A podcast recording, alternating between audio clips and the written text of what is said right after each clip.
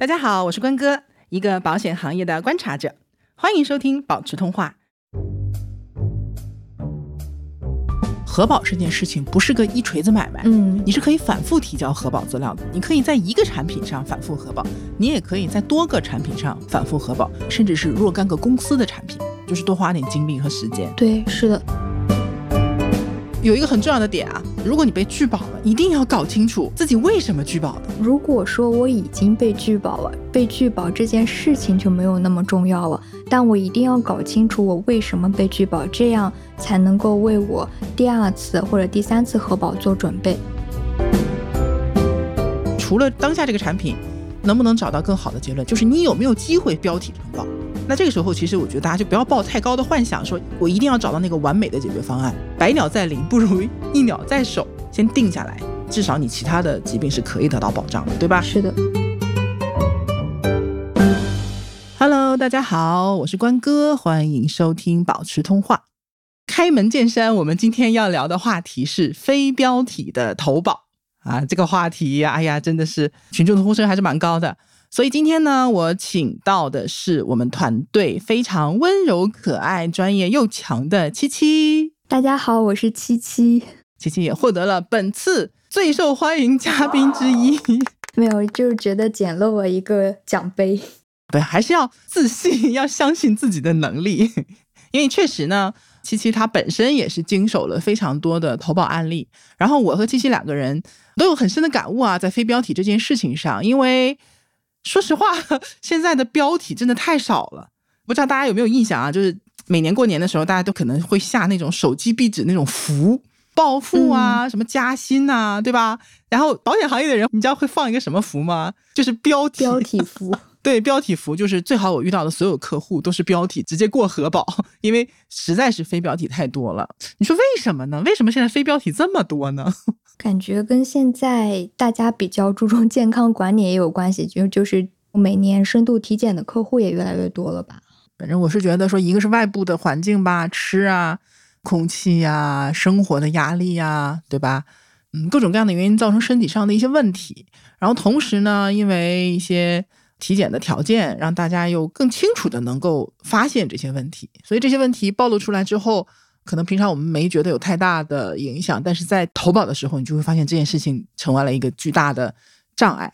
对吧？那我们嗯常见的一些健康问题都有哪些？我觉得大家可以对号入座一下啊。就是这年头，谁还不是个非标体了，对吗？那各位，我们把常见的一些在保险当中可能会给大家的投保造成一定困扰的一些非标体的情况，我给大家捋一遍，大家看看有没有自己的问题。嗯 咱俩一个一个说好不好？好，接龙啊！嗯我先说甲状腺结节、乳腺结节。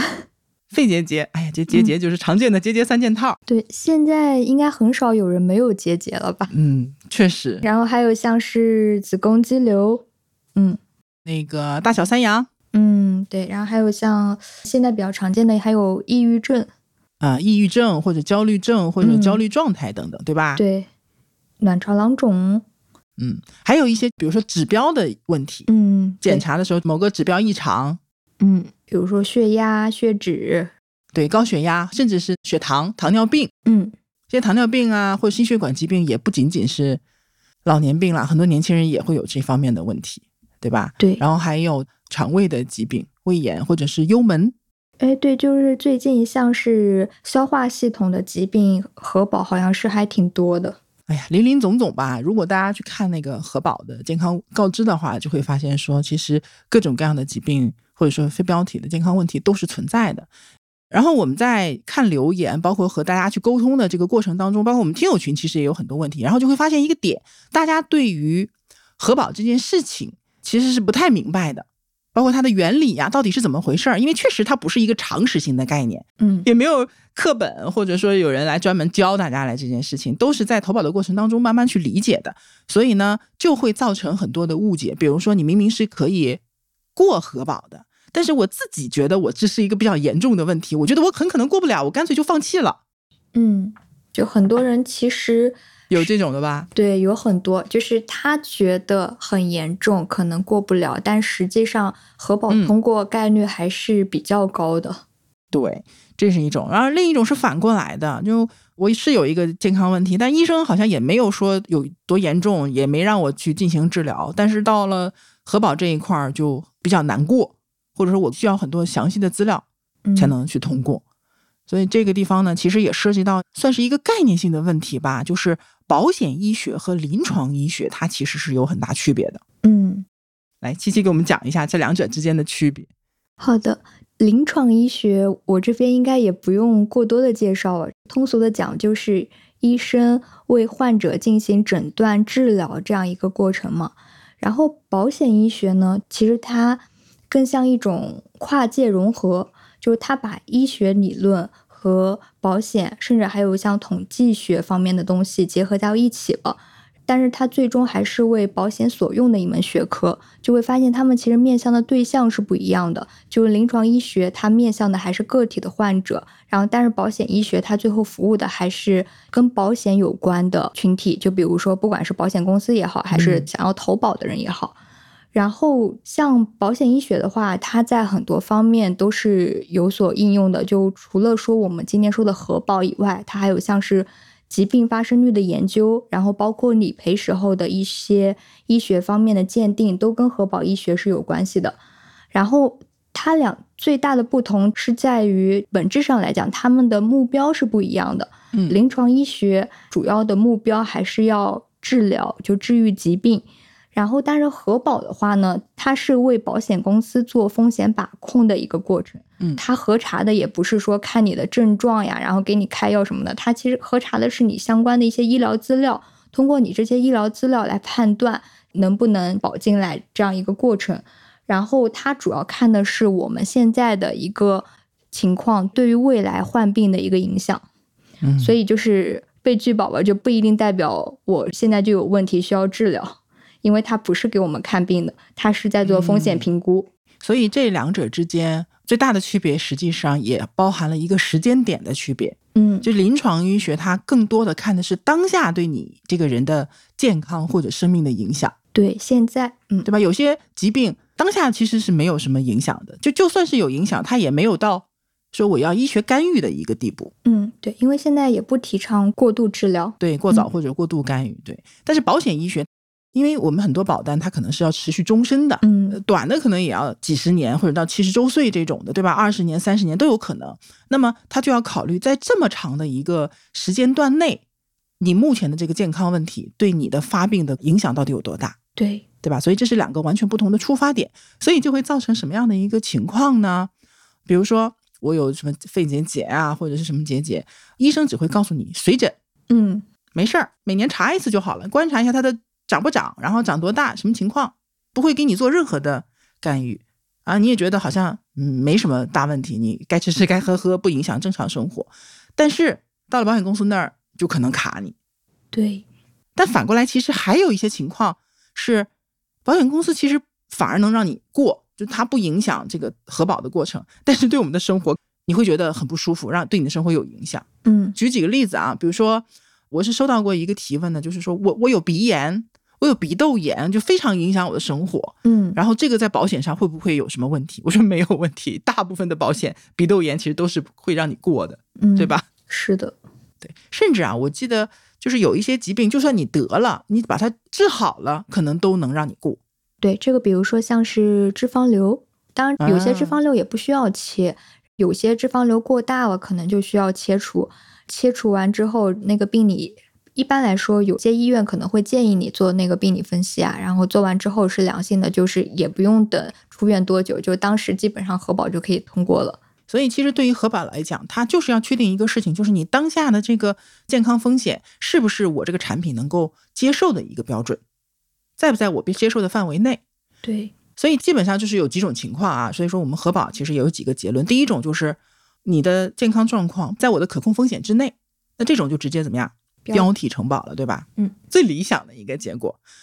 所以标体承保不等于你一点毛病都没有，是的，不代表说就是我完全不涉及健康告知才能标题承保。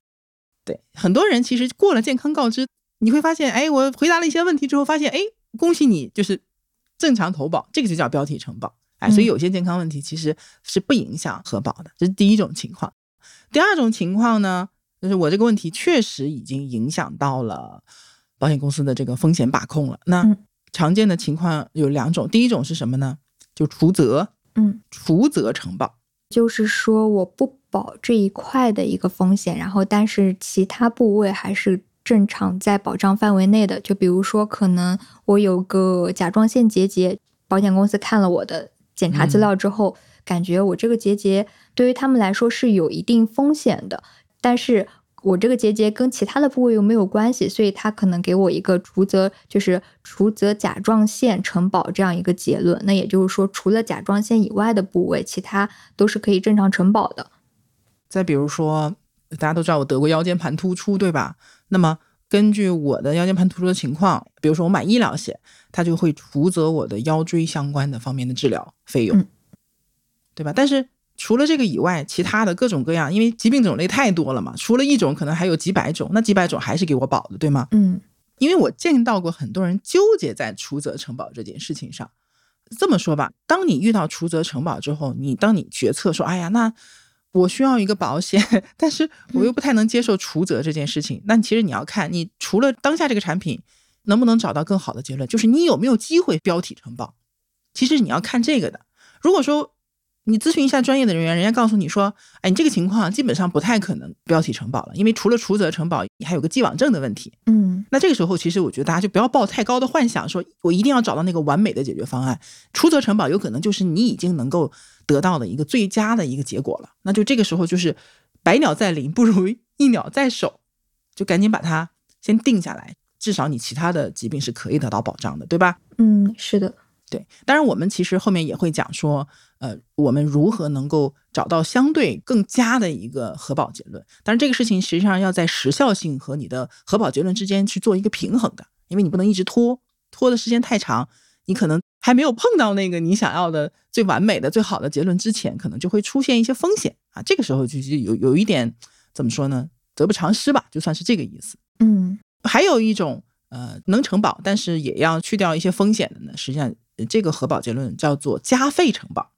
就是保险公司会感觉我们的这个风险已经超出了它的风险水平了，需要我加一定的费用，嗯然后来让保费水平跟它的风险水平持平，匹配，嗯，对，能够匹配，能够再减少他们的一个风险。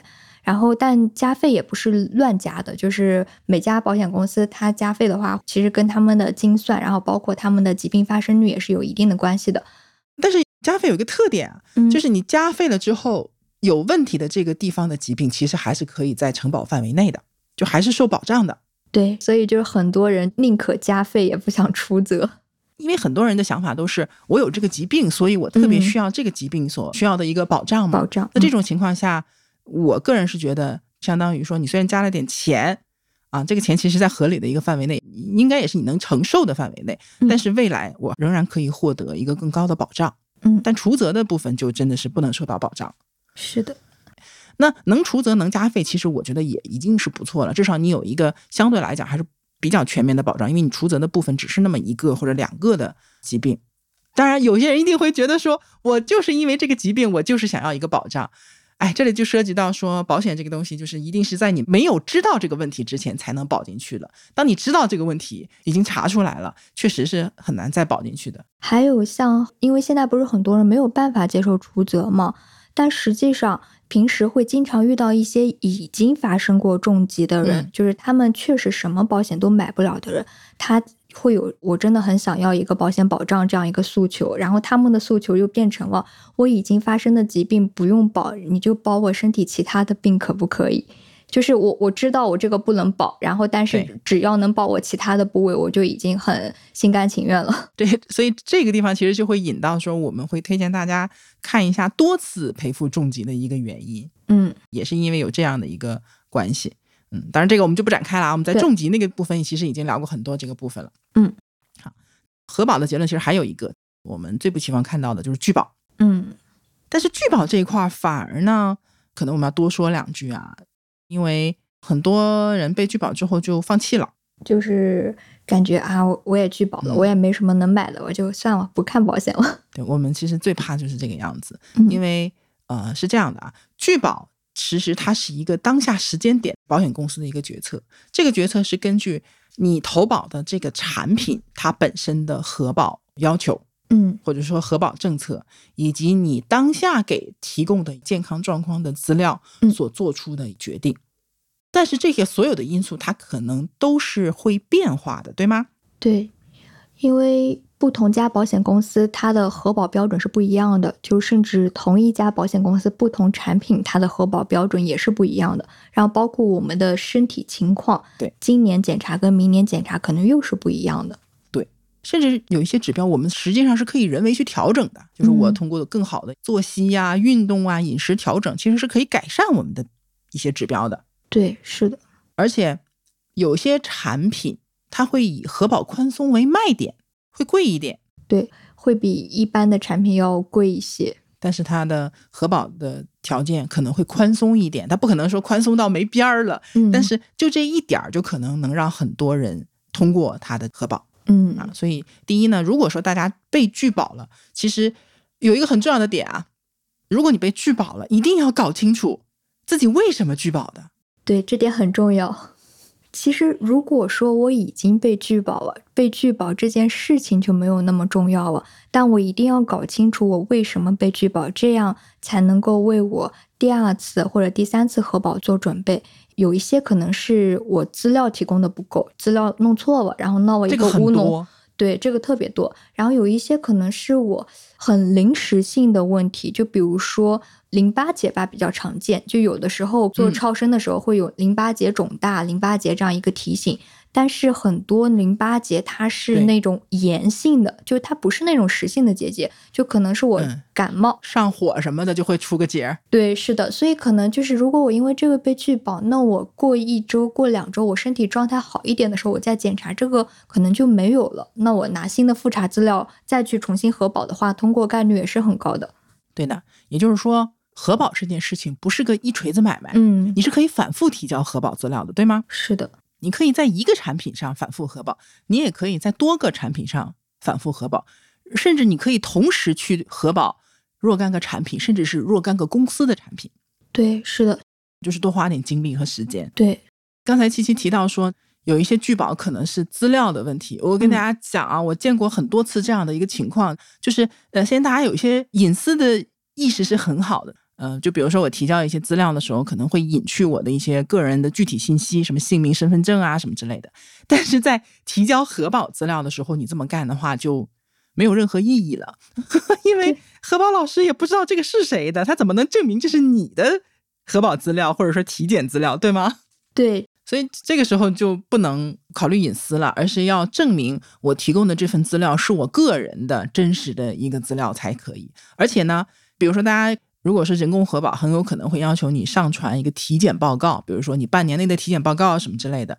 但是我可能我的问题只是一个结节，那有些人就会把结节这个部分截下来啊提交上去，这也不行的，是要全部的体检报告，它是要整体的去看你所有的一些问题，因为有一些，比如说肺结节，它可能就会配合看你的这个癌症筛查，嗯，或者说癌症标记物的一个数值，它有一些不同的这个体检项目，它可能要配合起来去看的，所以要全部的体检资料才可以。其实保险公司也怕你去，你懂得什么修改呀，或者是嗯冒名顶替呀，对吧？就现在这个操作也很多，所以这个也是保险公司的一个要求。还有提交资料里面最常见的一个误区就是，比如说它是有那个乳腺结节，然后他提交的资料就是一个乳腺结节，但是一个两年前、三年前的一个检查资料，然后问他为什么要嗯传这么久远的资料，他的回答听起来也没有问题，说我要告知的是乳腺结节的问题，那我只有这一次检查出来乳腺结节，所以我就提交我有问题的那次的检查报告。啊，但实际上，保险公司核保老师他想看的并不是你有问题的报告，而是你有问题的报告跟你的现状，要不然他怎么能够判断你现在嗯你的风险状况呢？对你这几年有没有什么有没有变大呀？这个结节有没有变大，或者多发呀，或者恶化呀？这个都是有可能的，对吧？是的，所以就是有一些资料，可能如果你比较多的话，你可以给他提供连续好几年的资料就是一起上传上去都是可以的。对，核保需要的资料呢，第一个尽量会有一个比较近的一个时间，比如说半年或者一年内的，嗯对吧？那如果有一些情况是，可能我连续若干年，我可能都查出了这个相关的一些问题，但是可能这个表现出来不太一样，那你就几年的都上传，嗯就都给核保老师看一下，让他综合来评定，而不是说，哎，我觉得哪一年的体检结果看起来比较美好，我就单独把这一年的提交上去，这个也不行的。是的，所以其实提交资料在这个事情上呢，有很多人折在这个地方，我是建议大家在这个地方稍微的留意一下。嗯啊，就是不值当的，因为资料的事情去影响了自己的一个核保的过程啊。所以啊，说到这儿的话，其实就是你看，呃，如果说资料失败什么的，其实他给的是一个是一个拒保结论，对吧？嗯对，但实际上这里的拒保结论其实还有一个可能性，就是叫延迟，嗯延期，嗯对，延期。嗯说白了，其实就是核保老师凭你给的资料，目前还没有办法判断你的健康问题到底会带来什么样的影响。啊、嗯可能需要再观察一段时间。对，尤其是在新生儿核保会比较常见延期这个结果。对，比如说小朋友卵圆孔未闭这个事情，到底是是一个大事儿还是个小事儿？你现在说不准，你得等他过个半年，看看长成什么样儿。嗯长好了就啥事儿没有，但长不好可能就是个比较严重的问题的一个表象。嗯再比如说，我可能过去动过一些手术啊，那这个手术之后呢，我也要看一下手术之后的愈合或者说是一个恢复状况到底是怎么样的。但是你说我刚做完手术，何宝老师也没有办法判断，他可能就需要你再过个半年、一年，经过一些指标的追踪或者看一下这个复查的情况，才能嗯决定说、啊，你这个手术做的是成不成功，未来的健康状况是向好还是不向好，然后才能做出判断。嗯，如果说是很准确的一个延期结论的话，其实他也有可能是担心，就是未来会有并发症的可能，就是老老实实的按照他的那个嗯延期提醒，到时候再复查就可以。所以总结一下啊，就是如果说拒保，或者说甚至是你对你的核保结论不满意，其实都是可以反复核保的。对，你换一个产品，比如说之前有有几次，那开门红啊，就每年的嗯一月份啊、二月份，有些保险公司会做活动，什么活动呢？核保宽松政策。对，就是我核保我给你稍微放松一点点，也不是很大，一点点。过去核保不成功的，你可能这个时候就进去了；有一些以前是可能除责的，你这个时候投保就有可能是标题就会有一个相对更好一点的核保结论。嗯这个可能性是有，虽然不多啊，这个活动不多。嗯 当然，我不建议大家就一定要等这样的活动啊。但是你说我有这种机会，我再去加一点儿，其实是还是比较合适的啊。所以可以反复的核保。另外呢，你也可以找不同的公司进行核保。如果拒保的原因是因为我现在的状况或者指标不够好，但这个指标是可以改善的，那我也可以去改善。我举个例子啊，我们之前有一个读者也很厉害，一位程序员，思路非常清晰，然后他是因为超重，嗯超重就导致他的可能血压呀、血脂等等这些指标可能也不是很理想，所以他投保就会有一些困难。然后看了我很多的内容之后，了解了这个逻辑之后，他就奋起减肥，啊，很厉害，减了几十斤。啊，我记得我还请他写了一篇减肥的心得，啊，真的很厉害。减肥之后投保这件事情也相对容易了一些。他也挺有魄力的。我之前确实经手过一个用户，我印象非常深刻。他是那个上皮肠化生加上萎缩性胃炎这两个疾病的话，其实嗯拒保概率是非常非常高的。但是他就非常的锲而不舍，每隔一段时间就来找一下我，因为胃部的相关的那个胃镜检查也不可能做的那么频繁嘛，所以相当于其实他那一年他的都是那一份资料，只是说就一直在尝试不同的保险公司、不同的保险产品，一直在核保。然后他其实是对他的核保结论有预期的，但是他就不放弃，他就是说试试嘛，就是万一能通过呢。然后终于在年底的时候，就是遇到那种核保宽松政策，然后加费承保进去的，嗯就是他那个时候应该核保至少有七八款产品了。你看看这个锲而不舍还是很有用的。对，这个思路其实还在一个问题上呢，体现的比较明显，就是抑郁症、嗯，精神类的一些健康问题。对，去年我其实三十期和三十一期中间，我们录了一期特辑，专门讲抑郁症等精神类的疾病如何配置保险。嗯当时有一个评论啊，也是来自于我们听友群的资深听友，就是我是一个 K，呃，他说这一期里面的内容和非标题投保其实很多都是通用的啊，确实是这个样子。就是抑郁症它非常体现嗯如何去争取一个更好的核保结论，以及如何争取承保。呃，他总结了五条啊，我觉得这五条也是对我们刚才内容的一个总结。第一，投保的时候不要你觉得，而是要提供医学诊断证明，让核保老师来判断。嗯第二呢，呃，被拒保也不代表以后你就今生今世再也不能买保险了。哎，你状态好的时候，你再去试试，对吧是的，减个肥啊，跑个步啊，调整一下，对吧？这都是、嗯包括有一些什么血脂啊、血糖指标都是可以调调整的啊。第三呢，就是多试试几家保险公司，在不同的时间点再去另外一家公司。嗯第四，如果还是被拒保，总也没成功，那就好好调整自己的状态。嗯因为你现在调整状态，实际上是等待一个机会。什么机会呢？就是第五条，因为保险也在更新迭代，你会发现说，我们这么多年来，就讲一个最常见的甲状腺结节，它就经历了从严到松，又从松到严的一个过程，对不对？嗯，它也在动态的调整。对，所以其实整个保险行业的一些核保标准，它也是一个动态波动的。那未来有没有可能有段时间说它就又宽松一些呢？很有可能的，因为医疗条件也是在不断的变化的，都是有相关性的。我们可以去等一个机会，可能是核保宽松了，可能是有政策，可能是我自己的状态的变化。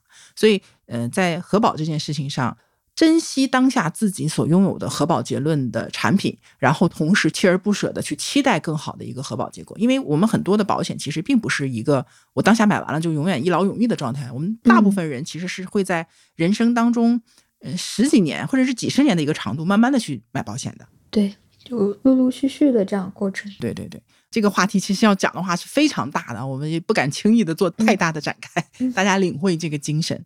嗯，然后接下来呢，因为呃，我们最近确实也是看到很多留言，我们收到了很多的咨询，我们挑了几个比较常见的健康问题，有代表性的。对，讲一下它常见的核保的时候会问你什么样的问题，然后不同的情况可能会出现什么样的核保结论啊，嗯。这个是我们会讲一下，所以大家对号入座去听一下跟自己相关的。同时呢，呃，当然我们不可能包含所有的健康问题啊，挑几个比较常见的。如果没有你的问题呢，就是去感受一下这个思路。嗯，第一个是什么我们先说肿瘤标记物吧。啊？这个好像是现在公司如果给你体检的话，如果是不错的体检项目里面都会有的一个对，但这也是我特别想吐槽的一个体检项目。就尤其是我前段时间还有个朋友，因为他是想买保险嘛，然后刚好赶到公司体检，然后我就跟他说，那个肿瘤标记物这一项你尽量别做。为什么呢？肿瘤标记物这个，我先讲一下，大部分保险公司对它的一个核保要求哈，就不管是重疾险还是医疗险，如果我们检查出来肿瘤标记物是阳性的话，基本上就是拒保的。如果想要核保通过，可能就需要复查，可能性比较大。对，就复查阴性的话，嗯，可能就是核保通过概率才会高一点。哎，它这个是每一个标记物是有一个标准吗？对，它是这样的，肿瘤标记物的话，其实它也是属于基因检测的一种嘛，就是肿瘤标记物有很多，就比如说什么 CA 幺九九、CA 幺二五之类，就糖类抗原那些嘛，嗯还有像甲胎蛋白什么的。以糖类抗原幺九九为例好了，它如果是阳性的话，就可能说明在胰腺呀、胆囊呀、胃呀、肝呀，还有结肠啊这些部分，它有癌变的可能。它是代表消化嗯道的一个肿瘤标记物。然后像是 CA 幺二五的话呢，它可能就代表卵巢、肝和肺之类的。我之前有经手过一个用户嘛，就是他是肿瘤标记物异常，复查过两次都是阳性，然后他就跟我说。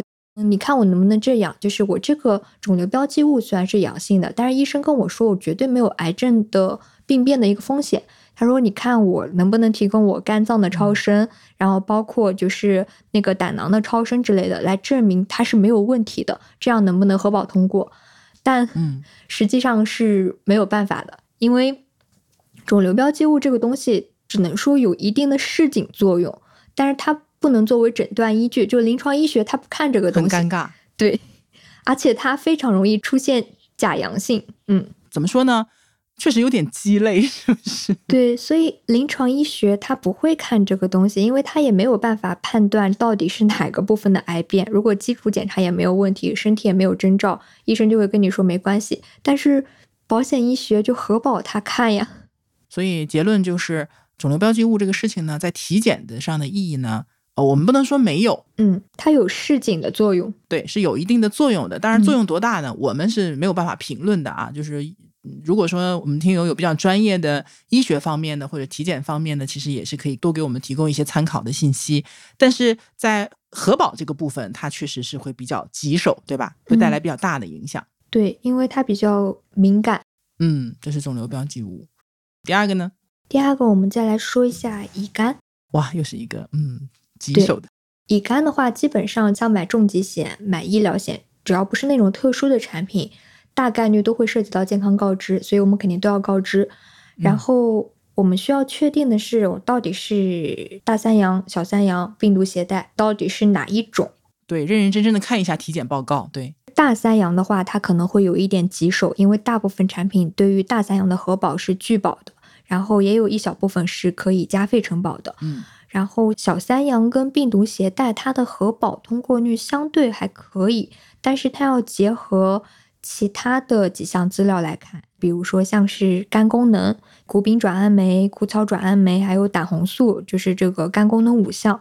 就如果我们的肝功能是在正常值的一点五倍以内，那么很多的那个产品其实它的核保是有概率通过的。然后也有些产品它可能会放的比较宽松一点，它是你的肝功能在正常值的两倍以内，也有可能能通过。等一下，我插一句啊，我觉得很重要，就是我们现在讲的这个核保，其实更多的是重疾险的核保。嗯，对。重疾险，如果是像百万医疗这种医疗险的话，像这种乙肝呐什么的，基本上就一定是给你除责了。对，甚至是拒保，就医疗险可能会更严格一点。对，重疾险反而核保还能 宽松一点，因为它毕竟它的重疾标准会比较高一点，你要达到那个标准还是一个比较大的问题。但医疗险它没有标准，住院就算嘛。嗯，对，嗯，好，你继续。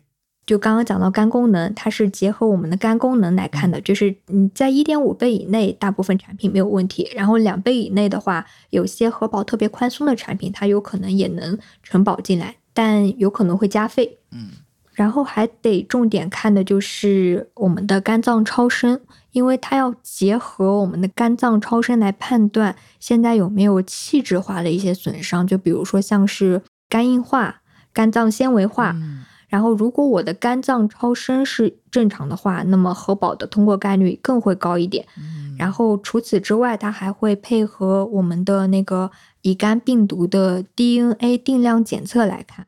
但这个是看产品，有些产品它要求就是你一定要出具这个 DNA 的定量检测，如果病毒量超标的话，它就不给你通过。有些是不要求的，有些它会要求你做那个甲胎蛋白的检查。嗯，这两个都是比较新鲜的核保要求啊。嗯，对，就如果我没有的话，我去补一个，去专门做一个，其实就可以，是吧？对，是的。但是就是看一下想投保的那几款产品是不是都要求。嗯，如果有一个产品没有要求的话，其实我会更建议你尽量不要去做。就是没有这个要求的，你其实能过；但有这个要求，你去做了，发现它指标有问题，反而就很麻烦。对，就尽量的少节外生枝，少简单的那个。对，就如果不确定的话，其实可以多找几款产品看一看。尤其像乙肝，乙肝的话呢，其实大部分产品它不需要人工核保，智能核保上就能够看到它的核保标准是什么样子的。那我就多找几款看一下。哎，比如说这款产品，它可能只要求我的肝功能跟肝脏超声，但另外一款产品要求我做甲胎蛋白，那我肯定就优先选择不要做甲胎蛋白的。那个产品了，对，嗯，智能核保这个流程现在就是很多的小程序啊，就都会有啊，嗯，但是呢，这个地方就是大家要留意一下啊，比如说我公众号那个小程序啊，我不说是哪一个了，但是大家如果用过的话，你就会发现说，你只要进了产品页面，你就可以去做智能核保，你可以随便找一个什么性别呀、年龄都可以去试的，嗯，啊，我们自己就试了千八百回都没有问题，也不会有留下跟我个人相关的一些记录。啊，也不会影响我正常的投保啊，因为它并不要求你在做智能核保之前就去留下个人的相关信息，所以这个是没问题的。嗯，但是比如说像支付宝，支付宝它也是有这个智能核保流程的。但是我之所以很多时候我也没有办法去搞清楚它上面一些产品的一些核保结论，就是因为它需要你填身份证号、填姓名，嗯就把你的个人资料都填好了。因为支付宝本来就能获得你的很多详细的资料，在这个步骤做完了之后，你才能去核保。所以它会不会对你的这个健康记录会产生影响，这个我们不确定。嗯，对，就是像支付宝那种，就智能核保之前我必须要实名制的，那就不要瞎试。但是不留痕的这种的话，就是你可以随便点一点自己可能没有的疾病也没有关系，因为它反正是实验的性质。我们的经验也是靠很多靠这个积累出来的。好，这个是乙肝，嗯，比较清楚了哈。那第三个呢？第三个的话，像高血压啊，比较常见。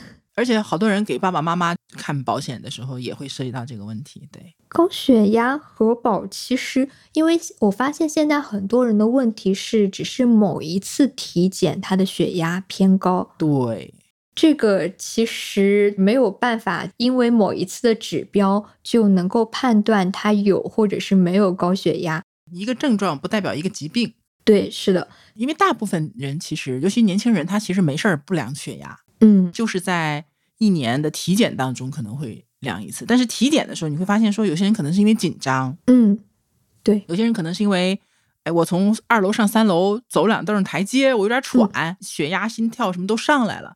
包括说我体检前一天我熬夜了，嗯，都有可能会影响当次测量的一个值。对，实际上很多体检医生他是这样的，他也会让你，比如说先去休息一下，对，先让你去外面坐一下，然后再来。对你缓一缓，你嗯再来量。他其实负责任的体检医生其实也会这么做的。但如果确实你有这样的记录，但是你说你我在家量了一个特别高的东西，你说我要不要跟体检或者说核保的人讲？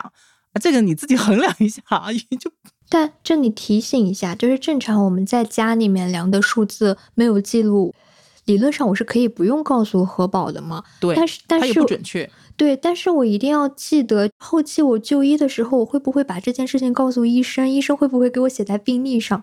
就是啊，对的，可能就给你记录在你的那个病人自诉病史上面，长期有高血压史之类的，这一块要注意一下。嗯，对。当然了，你说我在家一直量都是一百六、一百七，那你肯定是有问题，这个肯定是要告知的。我只是偶尔有一天我状态有什么问题，让我量了一个很高的这种单次的，可能不说明什么问题的，这个是 OK，我觉得没有那个必要一定要告知。但是你说嗯我天天量都是这个数字，那你肯定是有问题。这个时候不仅仅是告知的问题了，你应该去上医院查一下了。对，健康问题要注意了。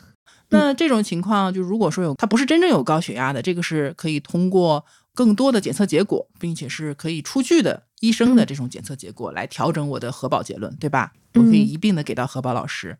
对，是的。如果说一次两次体检，我的血压就偏高了很多，那我要去怎么证明？其实我就可以，比如说去医院做一个二十四小时的动态血压监测，或者是说嗯我连续一周，然后每天在那个医院做一下血压，然后可以提供证明的。对，是的，只要证明我确实不是长期的处于这种高血压的这个状态就可以。然后我们现在讲的高血压核保其实是真正的高血压，就我已经被确诊成高血压了，而且我有在嗯规律性的服药。这种的话呢，就是跟它的那个高血压分级是有关的，就是一级、二级、三级。一级高血压的话，就是收缩压一百五十九以下，舒张压九十九以下的一级高血压，其实大部分产品核保还是可以的，通过概率很高不。是很严重。对，甚至很多产品它的健康告知都没有涉及，就有因为有些产品它的健康告知询问的是二级高血压，它一级高血压它嗯就不涉及健高了。问都不问，对嗯你只要没到二级都可以。然后二级高血压的话，高压就收缩压一百六到一百七之间，舒张压一百到一百六十九之间，它有嗯少部分产品它可以通过核保，就加费的形式，啊、这个一般加费。但也有很少数的一些有可能能够标题，但这个是要看保险公司碰了，对自己的一个标准了。然后三级高血压基本上是拒保，就一般我们遇到三级高血压，可能会更建议优先考虑去看看防癌险。防癌险。对，对，嗯，所以其实既要看未来我有什么新的可能性，我也得看当下，退而求其次去搞一点别的保障，对吧？也不能就这么一直裸奔着。对，就是很难的话，就看一下有没有其他的选择。对，因为不管你有没有保障，我们的风险其实是没有影响和变化的。嗯，这是高血压。高血压其实就是比较简单了，主要就是看分级，对吧？嗯，对，还有看有没有规律服药。啊，哎，规律服药就是有提高承保机会的作用，对吧？对，是的。嗯、下一个是什么呢？下一个是现在应该大部分人都有的了吧，就是甲状腺结节、结节三件套：甲状腺结节、乳腺结节、肺。结节。对，下面就是结节三件套。我们其实就是在苦笑啊，因为太常见了。不是有一句话叫什么“忍一时乳腺增生，退一步卵巢囊肿 为什么都是女性疾病？为什么男的生气就没有这些问题了吗？男的生气往哪儿发呢？男生我觉得就是高血压，”？嗯 一，直顶到脑壳上去。结节的核保的问题一般是怎么问的呢？甲状腺结节是这样的，就首先医疗险它肯定基本都是除外的了。最好的结论可能就是除外，因为不除外就意味着哪怕这个结节是良性的，我只要一住院做手术，保险公司也还是要给我报销理赔。所以医疗险最好的结论也就是除外，但是医疗险也有拒保的可能，这个跟重疾险的那个标准差不多，我在后面就统一讲。就是嗯，我拿到那个结节单子的时候，它会有一个超声的影像的一个文字描述嘛，对，我们得看一下这个结节有没有分级。比较常见的就是一级、二级、三级，然后三级以上的话，像什么四级、四 A 级之类的。到四级了，其实就不是投保的问题了，是健康的问题了，嗯，就更多的得看看是怎么治，或者说要不要干预的问题了。嗯，对，就我们先看有分级的情况，核保是怎么处理嗯嗯，分级的话，就是一级、二级基本上都是可以标题承保的，然后三级的话，基本就是除外了。三级以上拒保的概率很大，但也并不是百分之百拒保，就要看你有没有穿刺结果。如果比如说我是四级，但是我穿刺是良性的，那也有少部分保险公司是可以除外承保的。但是实际操作上实际上很难去做穿刺的，或者说医生不一定会建议你去做穿刺的。对，是的，就如果你那个嗯直径也不是很大，就恶性倾向不是特别明显的话，医生不会建议你做穿刺。零级呢？就是很少见这个级别，但零级的核保的话，除外的也会比较。除了级别以外，甲状腺结节还要看什么其他的症状或者标准呢？因为现在有很多医院它也是不给分级的。对，那在没有分级的情况下，我们就看它的描述。描述。对，首先要看一下甲状腺结节的直径，如果大于两厘米了，它是一个风险点，拒保概率会更高。就是两厘米嗯以下的结节，核保通过概率比较高；两厘米以上的话，拒保概率就比较高了。嗯还有一些带有风险点的一些描述，比如说像是边界模糊、嗯钙化点、血流信号紊乱，然后还有像是伴随着那个颈部淋巴结肿大，这些都是风险点。如果说我的超声描述里面没有分级，但是我又伴随了这些就可能不太好的一些描述，那我拒保概率就会比较高。也会大一点。对对，嗯这里提醒一点啊，因为就是像现在我接触到的产品，它如果不做分级的话，它哪怕是核保通过，也基本是以出责为主。对除责为主。但是有一些甲状腺结节没有分级，就但被除责又很可惜了的，对的，对的。可能会建议你去做一个分级。就比如说你上面很明显的描述你是那个甲状腺胶质瘤，而且你的直径很小，就可能只有零点几厘米，那去分级的概率基本上都是一级。嗯就是说，如果你不分级的话，你也可以承保，肯定是可以除责承保的。但如果你去嗯分级的话，我只能说分到一级的可能性非常高。如果分到一级的话，你就可以不用除外了，就正常承保皆。大欢喜。对，但如果是说你万一被分到了三级，你也会除外。可是如果说分到了四级的话，那就没有办法正常承保了。因为你多一个检查，就会多一种对，不同的可能性。是的，因为毕竟我不是医生，我看的嗯你那个报告，我是通过经验，然后包括保险医学的一些要素我去看的，我就感觉这个东西可能没什么问题。但是我不是医生，我没有办法给你保证。对你给不了明确的结论。，对，所以如果是说甲状腺结节它确实直径很小，然后有胶质瘤这样的一个提醒，你又不想除外的话，你可以先去问一下医生，如果我这个分级，你给我看一下大概是几级？但是也得医生愿意告诉你啊，也不是每个医生都愿意这么空口告诉你的。其实，对，是医生也不想承担责任。哎呀，说到这个地方，我想起了，呃，应该是前两年的一个案例啊，我印象很深哈，我给大家讲一下吧。啊，就是当时是我们呃公众号的一个读者啊，他是要给他的先生买一个重疾险，他是年初的时候去做这个事情，然后他先生只有一个头一年五月份的体检报告，这个体检报告是显示甲状腺结节二级，并且多发，也就是说不止一个结节。嗯。啊，有经验的人对吧？咱们两个人听到就明白，就是二级其实还好，嗯。但是呢，多发这个本身不是一个太理想或者说太正面的一个指证，对，因为它这个 B 超结果是超过了半年的，不能够做智能核保的，嗯对，所以她去给老公去做了一个人工核保，就预约了我们那个顾问老师。然后人工核保的结论是什么呢？就除责承保。就我个人当时是觉得你在多发的前提下，嗯除责承保，我觉得已经不错了。嗯是一个我认为是已经比较理想的一个结果了。但是呢，这两口子其实是还是有点不担心的，因为毕竟年龄也不大，我还是想要一个 标准体承保的，因为分级也不是很高，我还想要标准体承保。然后他就又去做了一个 B 超。嗯啊，我先讲一下，就是他在做这次 B 超之前，他已经获得了一个除责承保，他只不过就是核保结束，他下一步就应该是干嘛呢？应该去交费了，嗯去交费，这样保单就正常承保了。嗯那么他在这个空档，他又去做了一次 B 超，结果呢，B 超没给分级，嗯，医生说你这样吧，我给你穿刺看看，吓坏了 你，懂吗？嗯就很明显你的结果其实并不很好，他都没给你分析，他直接让你穿刺了。嗯这个时候呢，就有点迷茫了，因为穿刺结果就不好讲了，对吧？嗯哎，你要是穿刺结果好，那也就这样。但是如果说穿刺结果不好，你除责都保不上，你可能就拒保了，对不对？嗯这个时候你说我都要穿刺了，我再去追求一个标题，可能性非常的小了，嗯对吗？所以我让他赶紧把这个投保先完成，你你先把钱交了，你嗯。先把除外承保的这个先落实核保，结论，你先对，先落地，先摁住了，嗯对吧？你摁住了，你投保之后，因为他还没穿刺，你嗯。投保成功了，保单生效了之后呢，你再去做检查，因为嗯。你保单生效之后的检查结果是不影响你过去的投保结论的。嗯，哎，这个点很重要，大家一定要注意。你已经投保完了，保单生效了，你再去做检查，除非你这个检查已经到了能理赔的结果了，嗯否则是不影响你当初的投保结论的，对吧？至少你有一个不错的重疾在手里面，你除了甲状腺结节，其他的该怎么保都怎么保。嗯，对吧？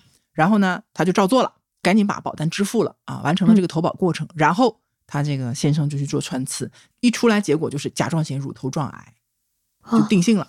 嗯啊、就定性了，然后就慌了，你知道吗？又来问说，那怎么？就是一方面呢，病本身他可能也要治疗；另一方面，他就说，那我现在是癌症了，我对保单会不会有影响？嗯我到这总结一下啊，这个现在状况是什么呢？就是这个先生刚刚刚刚投保完一个除责承保结论的保险，而且除责的是甲状腺癌。那么他现在属于一个保单的等待期当中，然后呢，在这个期间发现了甲状腺癌，所以客户是有两个担心的啊。第一呢，这张保单还能继续正常持有吗？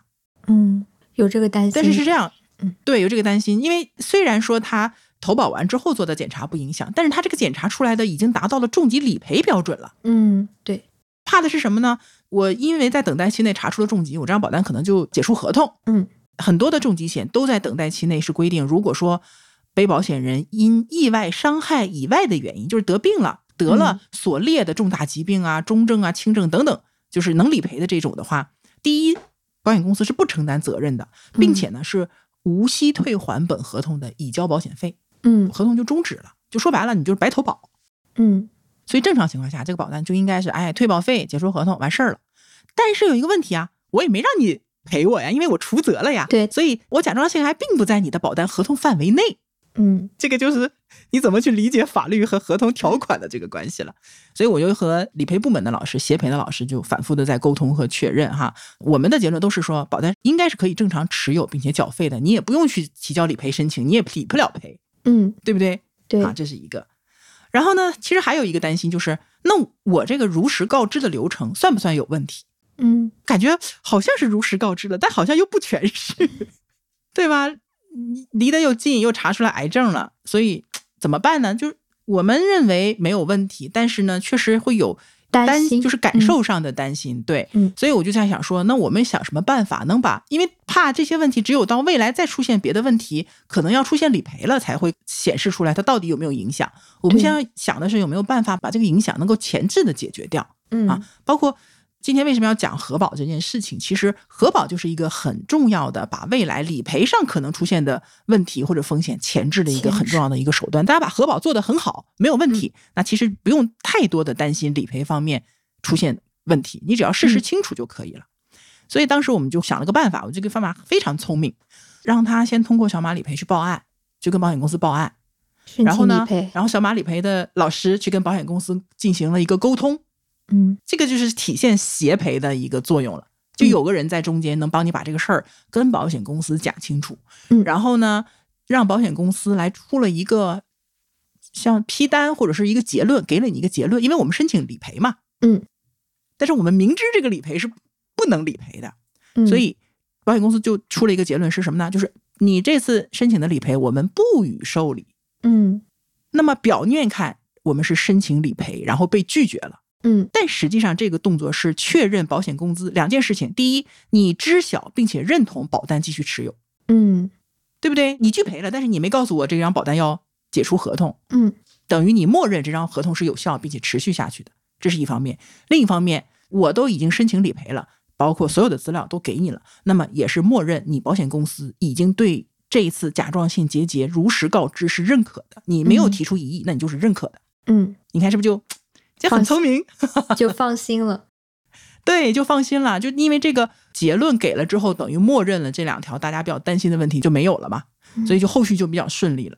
感觉这个案例很有意思，说明了有的事情它的结果看起来很坏，但实际上可能并不是一个坏结果。就比如，对，对他如果当时没有被处责，那这张保单可能也就失效了。哎，对的，对的，对的，对的。所以你看这个案例，我觉得我讲的挺细致的啊，大家可以嗯品一品。就这个事情，其实它体现了非常多的保险思维的东西啊。当然我，我其实当时我也感受很深，是因为我觉得，呃，就我们这位读者他有两个点，第一，他就是非常高效的跟我们去沟通，嗯把他所有的情况就赶紧跟我们讲，就是他找到了对的人去沟通嘛。第二个呢，就是我们给他的所有的意很见，他都信对，非常相信，行动力很强，做的也非常快啊。嗯后来呢，就是她的那个她老公，嗯，怎么说呢？就是迅速的做了手术，然后迅速的又恢复上班了，就是甚甚至对她的生活没有什么太大的影响。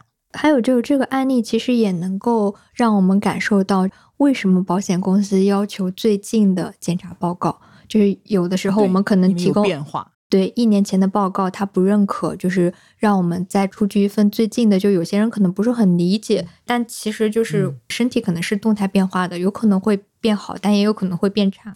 对对对，还是要更近一些的报告。对甲状腺结节，我还要再补充一个点啊，嗯，因为现在有些人体检的时候，他除了做甲状腺超声以外，还会有个生化检查，就是抽血的那个甲状腺功能检查。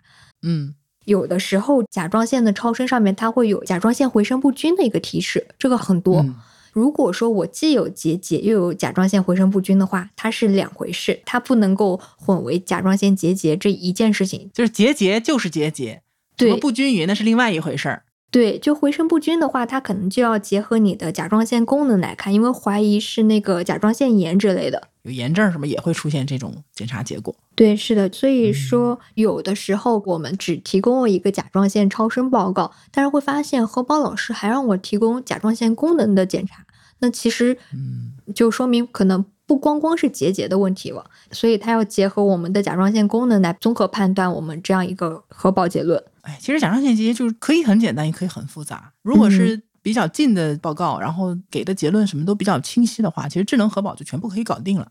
对，就可以试一下智能核保。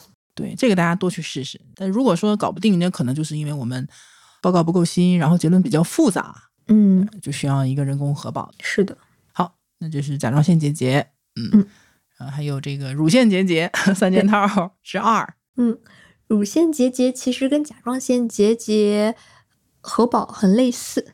一级、二级的话，大部分都是可以标体承保的，就正常承保乳腺。讲的也是重疾险，就是医疗险也是除外的。然后嗯三级的话，基本上都是除外。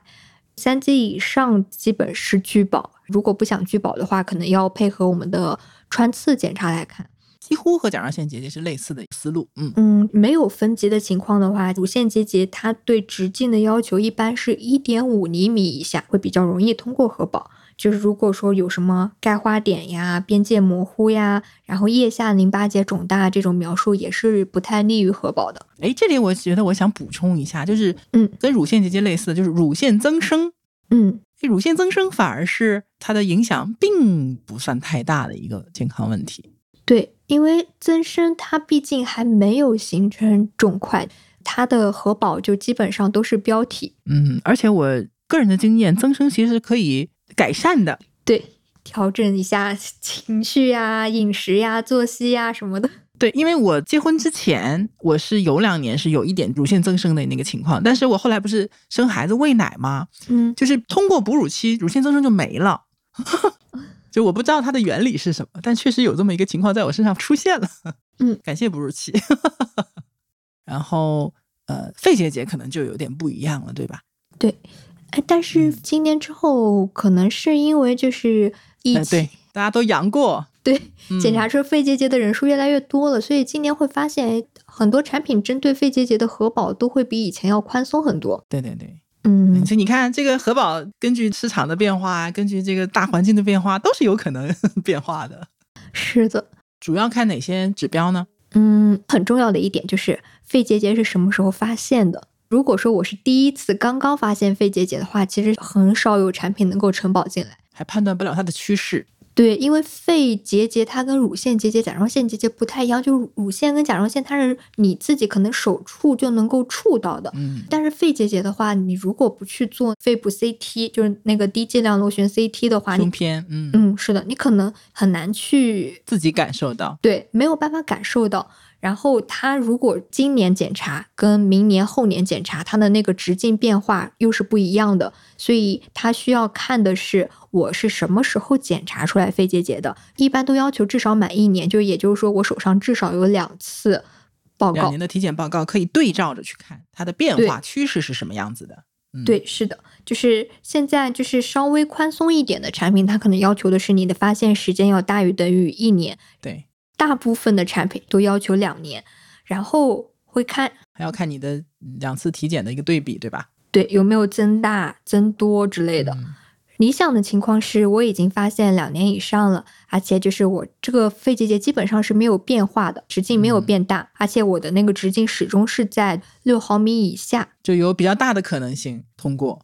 对，但是它还要看你有没有伴随着那个形态不规则呀，有没有毛刺、分叶之类的，因为这些可嗯能是恶性的那样一个趋势，所以就是嗯要伴随着这些来看。然后还有就是在智能核保里面问的比较多，人工核保它一般不问，就是会问你吸不吸烟，你有没有家族的肺癌史，嗯这也是有影响。这个是发现时间，嗯。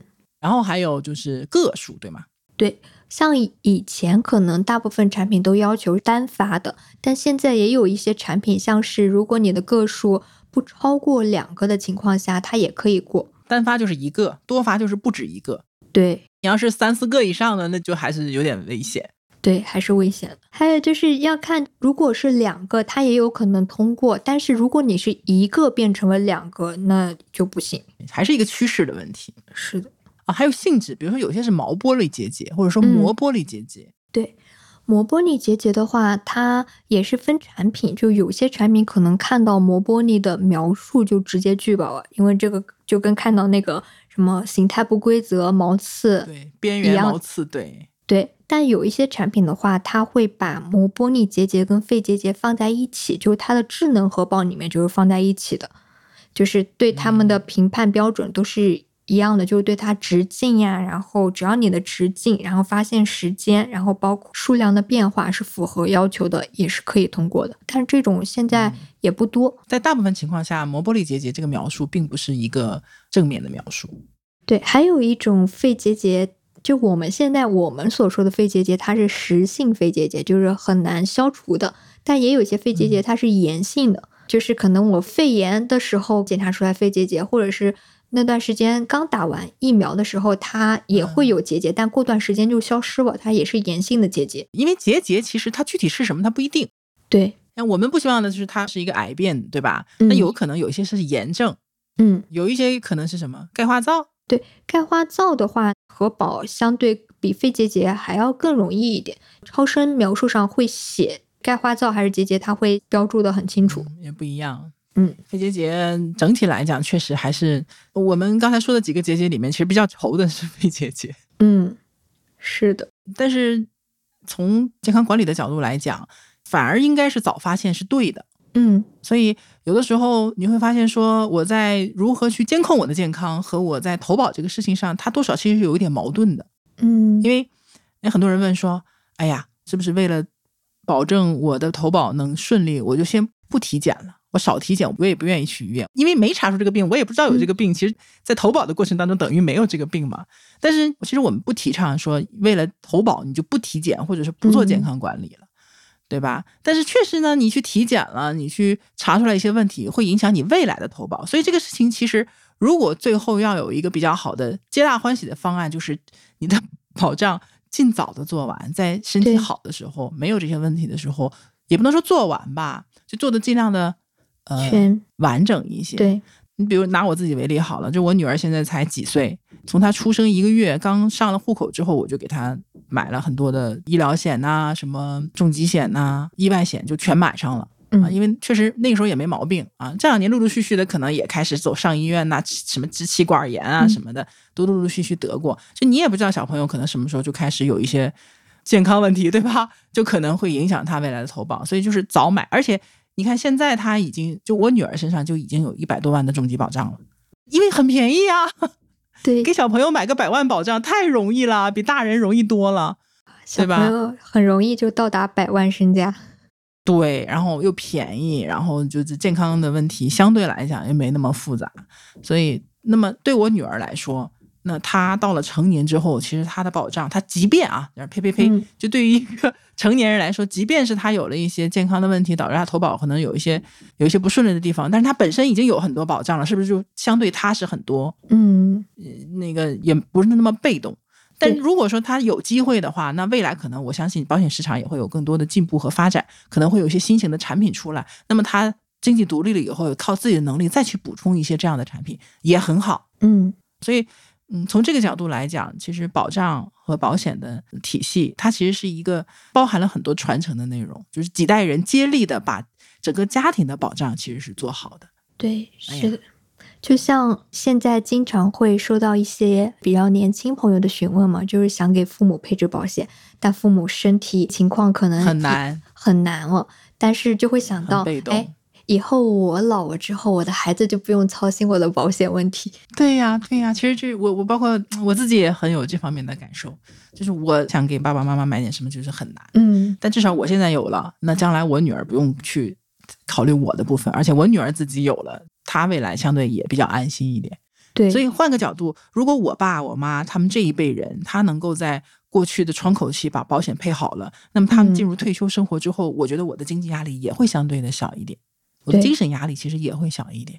就是每个人其实都会经历人生的不同阶段，看到其他一些年龄层的人他所呈现出来的一些问题，其实倒推到自己身上，就知道我们应该提前做什么样的准备了。嗯没有什么复杂的道理，其实非常的朴实的。对，好，我们的健康问题差不多就是这些了。嗯，讲不完的。所以，如果大家说“哎呦，没有我的问题啊”，这个大家领会我们刚才讲到各种健康问题核保的一些思路，其实就是什么呢？就是看你当下的状态，嗯收集好相关的资料，但是资料嗯并不是说你做的检查越多越好，嗯然后其实更多的是需要你在投保过程当中去感知你的这个问题可能它面临的是什么样的问题。呃，当然这个过程呢，因为涉及到很多专业性的内容，所以第一，我是建议大家还是尽量能找到一个专业人士能够协助你去做这件事情啊，因为嗯专业人士对这个思路。对逻辑是非常清楚的啊，比如说嗯像我们七七这种，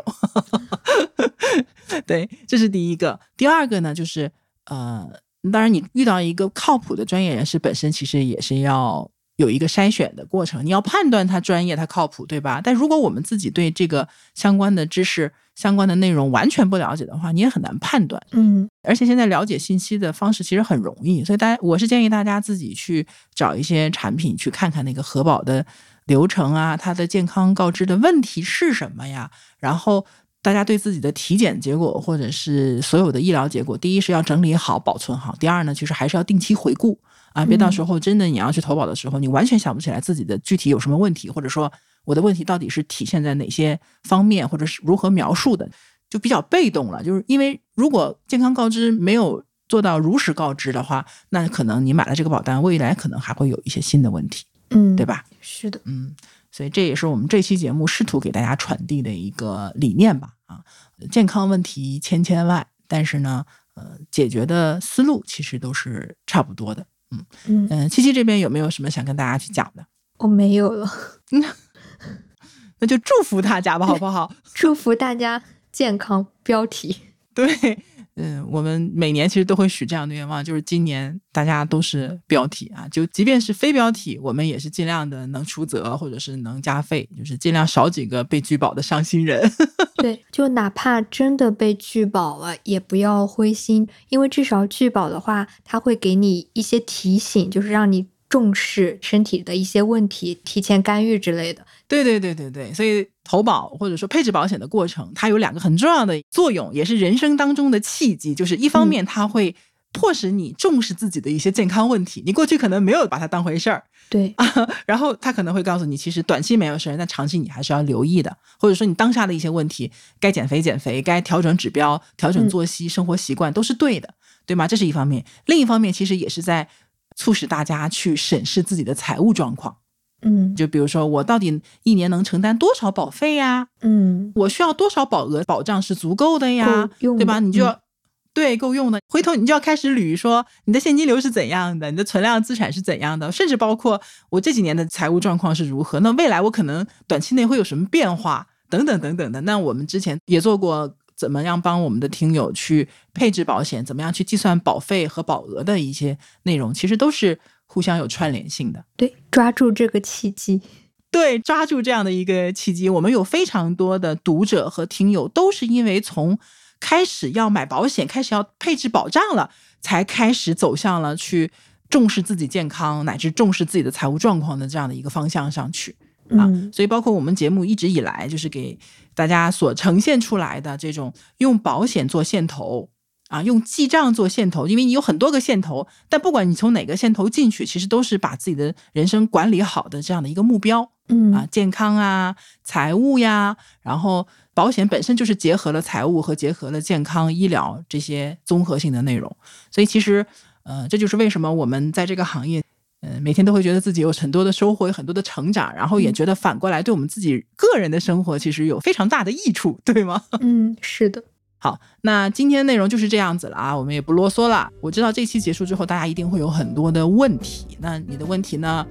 评论区是公开的，那大家如果是涉及到一些疾病啊或者隐私的，其实可能也不是很方便讲。那我是建议大家去关哥寿险的公众号去留言，嗯，我们在那个公众号的留言里面，平常就会回答很多大家的这种问题，然后呃，听友群里面也可以去讨论啊。嗯嗯，当然你觉得你不介意的话，你在评论区里留言，然后也是没有问题的。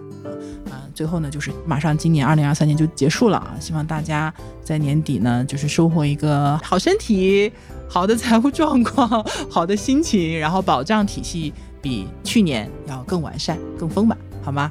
好，嗯，好，那我们就收啊。那感谢大家收听，我们今天的内容就到这里了，我们下期再见，拜拜。拜拜。